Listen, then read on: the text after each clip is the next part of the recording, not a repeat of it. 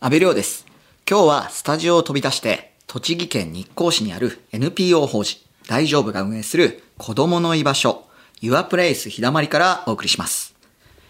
NPO 法人大丈夫は、貧困や虐待などで家で安心して暮らせない子供とその家族に寄り添う団体です。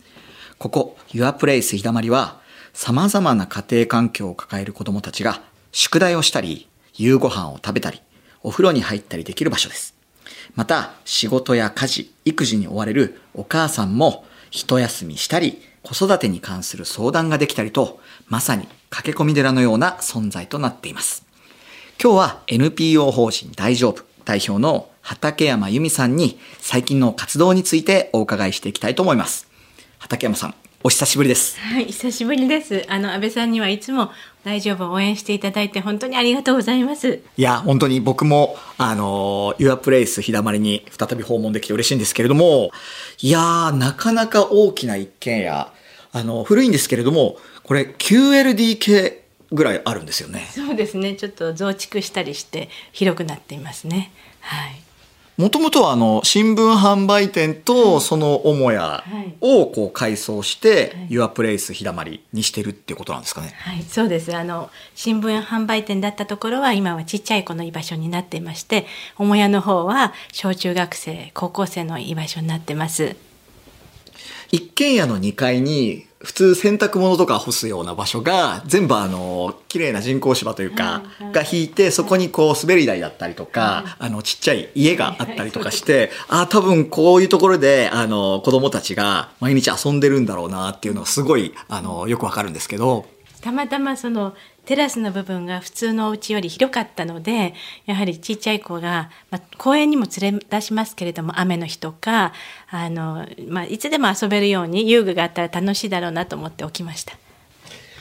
そしてあの昨年6月に新型コロナウイルスの影響で日光のホテル、旅館、飲食店などで働いていたいわゆる非正規雇用のお母さんたちに、まあ、いわゆるお金が入らない状況になってしまって、それで大丈夫を頼っているシングルマザーは本当に大変な生活を送っている、そんなお話を番組でお伺いしたんですけれども、今大丈夫を利用されているご家庭の状況は昨年に比べるとどんな状況ですか？えー、とあまり良くないですね。さらに悪くなっているような状況です。お仕事がないとかあの回数が減らされるとか。そうすると、まあ、ただあの今回コロナウイルスの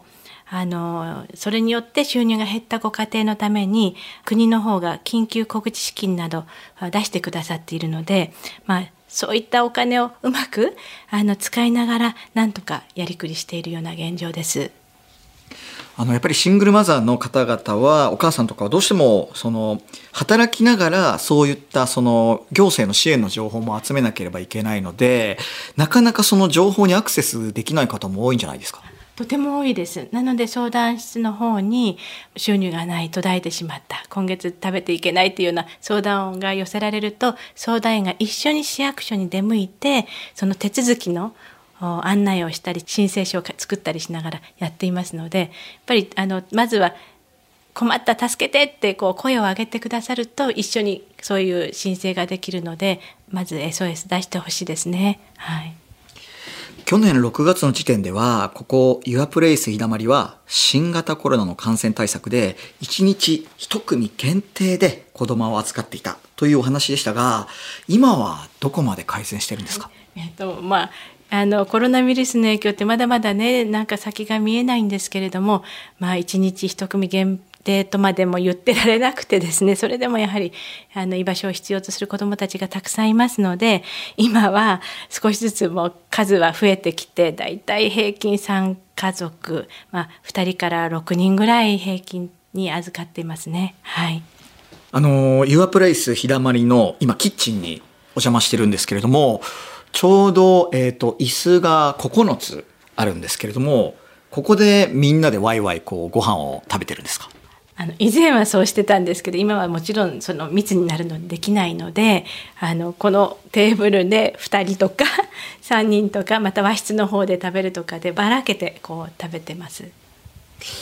あの実際その子供同士でまあトラブルだったりとかそういったことはないんですか？えしょっちゅうです。しょっちゅうあります。えー、先月から少しこう、ちょっと女の子なんですけれども、乱暴なお子さんが来るようになったんですね。えー、そしたらこ、これまでいた子供、もうそれこそ元気な子供なんですけども、その子が、あの、やっぱりスタッフにですね、お願いだからあのお姉ちゃんを連れて帰ってほしいっていうふうな発言があったりして、えー、なかなかやっぱり新しく元気な子が入ってきたりまた、えー、暴力的だったりするとやっぱり自分の居場所を確保するためにこう SOS をこのスタッフに出すようになります。そうすると私たちの方も、まあ、なるべくここは1対1で関わったりもあの大切にしてましたのでスタッフの方からその言ってきたこの「言葉をよく聞いて時にはその子を特別扱いなんですけども買い物に連れ出すとかしてなるべく、えー、1対1の時間、まあ、その子を大切にするっていうようなあの行動を心がけて、え、やっていますそうすると少し落ち着いてきて、えー、新しい子を受け入れられるようになるっていうかね優しくなれるんですよね。ある意味そのすごく元気がありすぎる子どもたちもたくさんいると思うんですけれどもそういったあの子どもたちの、まあ、共通する背景というか、まあ、そういったものって畠山さんの目にはどういうふうに映りますか？はい。あのー、まあ、シングルの方も非常に多い中で甘えられる対象体でこうぶつかり合いながら遊んでもらえるお父さんがいなかったりお母さんとも遊びたいんだけどお母さんは忙しくてなかなか構えなかったりまたお母さん方の中には自分も子供時代に親に甘えた経験がなかったりこのスキンシップでいっぱいね遊んでもらった経験がないとあのそういうお母さんは子供とどう遊んでいいかわからないっていうふうによくそういう言葉を聞きます。なのでスタッフが、まあ、親代わりになって遊ぶスタッフは遊ぶスタッフでいっぱい子供と関わるあとご飯を作るスタッフはご飯を美味しいご飯をいっぱい作るみたいなことでこう役割分担しながらやっています。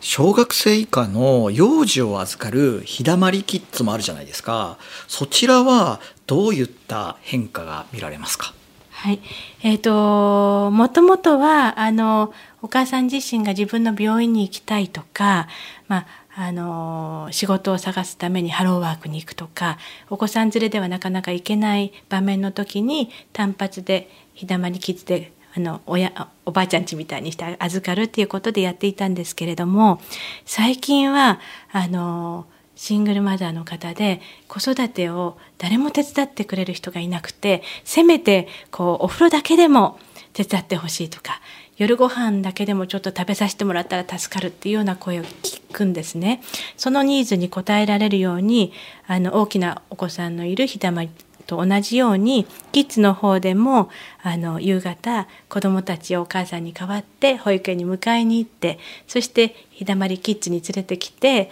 そして、えー、お風呂に入れたり、えー、ご飯を食べさせたりしてパジャマに着替えさせてお家に送っていくみたいな支援を始めましたね。はいそして、岩プレイス日だまりなんですけれども、小学生時代からずっと通っていたお子さんが、中学を卒業してこの春から高校生にそういった例ももう出てきてるんですよね。はい。あの、子供が元気に成長していく姿を見るのは、親御さんと同様とっても嬉しいです。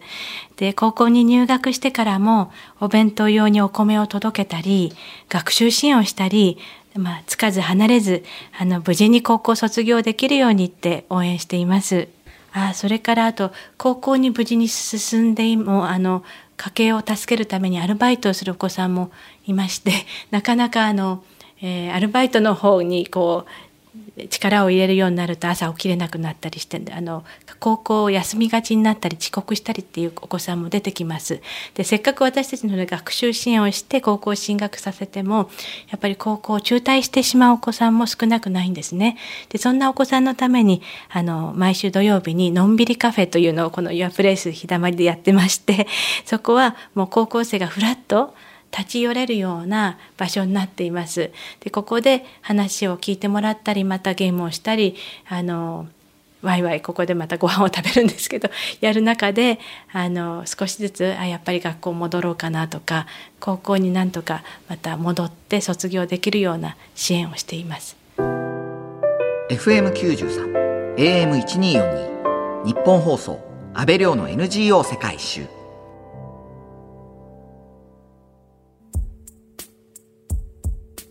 今日は栃木県日光市にある認定 NPO 法人大丈夫にお邪魔して代表の畠山由美さんにお話を伺っていますが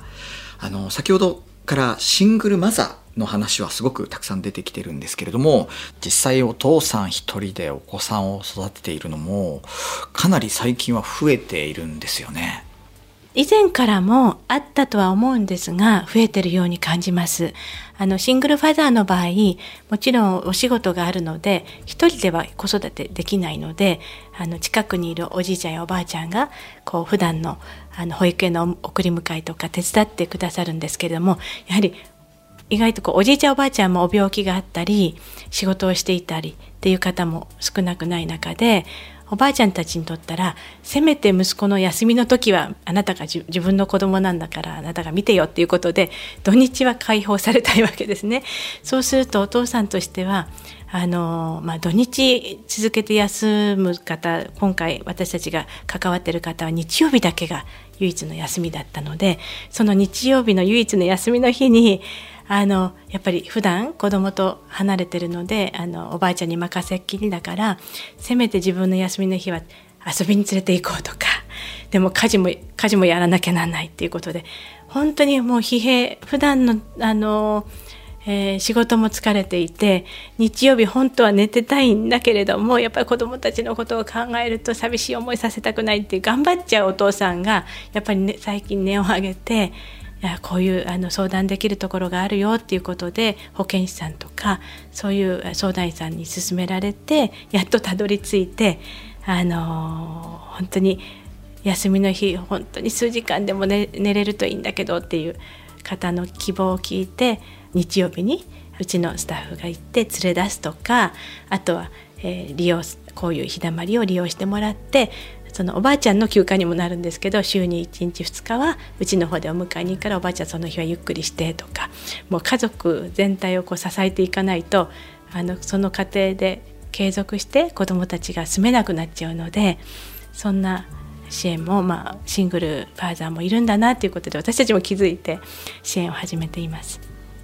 実際そのお父さんたちとはどんなやり取りから始まるんですか？はいえーとまあ、本当にお父さんたちはこういう支援があるっていうことを知らない方の方がほとんどです。でやっと知ったとしてもまず「いいです」ってあのなんとか自分でできますからいいですってまずはあのすぐにお願いしますって言ってこられる方は少ないです。で本当にあの疲れが溜まって苛立ちが募って子供に手を挙げてしまうようになったり、まあ、暴言を吐いてしまうそういう中から相談員さんにつながってお父さんねあの音を上げてもいいんですよって一人で頑張らないであのお仕事してくださるだけでも十分だから頼ってくださいなんていうことを言いながら少しずつこの相談員との関係性信頼関係を構築していく中でやっとあじゃあお願いしてみようかなって そこそれまでのやり取りが結構長いんですけれどもやっとあの支援をあの受け入れてくださるようになりますね。実際にそうやって利用を始めたお父さんたちからはどんな声が聞かれますか？はいあの本当にゆっくり寝るだけであの頑張れるって言ってくれてとても助かると言ってくれています。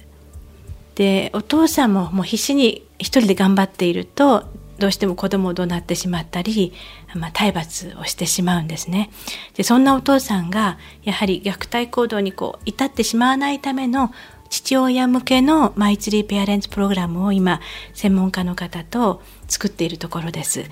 でできればですね今年の後半にそれをまたあのプログラムを作ったものを実施していきたいとは考えているんですけどもぜひそういうものあのプログラムにお父さんたちも参加して本当に毎日の子育てがこう体罰ではなくてもっと有効な子どもにとってもお父さんにとっても楽な子育てに変わっていってもらえたらいいなと思っています。あのマイツリーペアレンツプログラムって以前もお伺いしましたけれどもいわゆるその子育てをしている、まあ、両親、まあ、お父さんもお母さんもひっくるめてその方々の自己肯定感を高めていくプログラムって聞いたんですけれども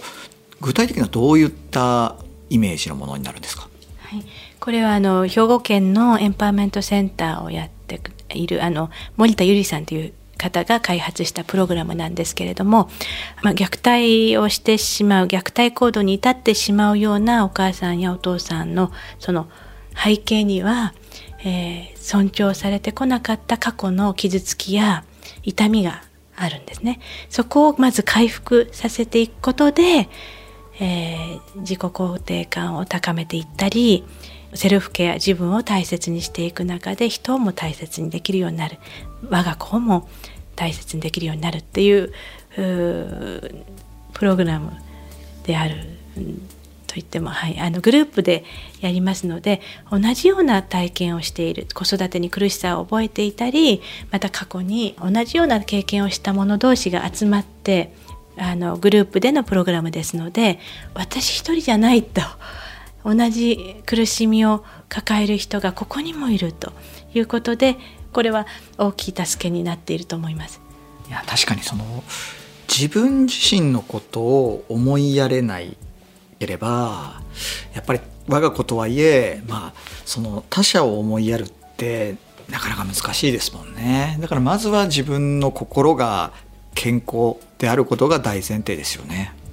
そうなんですあのあの意外とそういうお母さんたちって自分はいいから、ね、自分は大変でもこの子に幸せになってほしいって一生懸命頑張ってるんですでも私たちはセルフケアとても大切ですよってあなたの人生を楽しむことっていうのはとても大切なことなのでぜひ自分の人生を楽しんで生きてくださいというふうにあのメッセージを送ってます。つもの東京有楽町にある日本放送を飛び出して栃木県日光市からお届けした安倍亮の NGO 世界一周。今日は認定 NPO 法人大丈夫。代表の畠山由美さんにお話を伺いましたが今後の目標を畠山さん教えていただけますか？はいあの昔は子供は地域のみんなで育てていくという意識がありましたが今は子育て中のお母さん孤立してるんですね。なのであの里親という資格を持つ人を増やして子供をあの親に代わって一人でも二人でも一時的にでも週末だけでも預かってもらうそんなあの養育里親さんが地域に増えて気軽に子育てに参加こうできるみんなが子育てをするような仕組みを作っていきたいんです。そしてあのこのそのことも行政に訴えていきたいと思っています。畠山さん今回もありがとうございました。ありがとうございました。次回も栃木県日光市からお届けします。NPO 法人大丈夫が提携する霧降自然学校の取り組みをご紹介します。ここまでのお相手は阿部亮でした。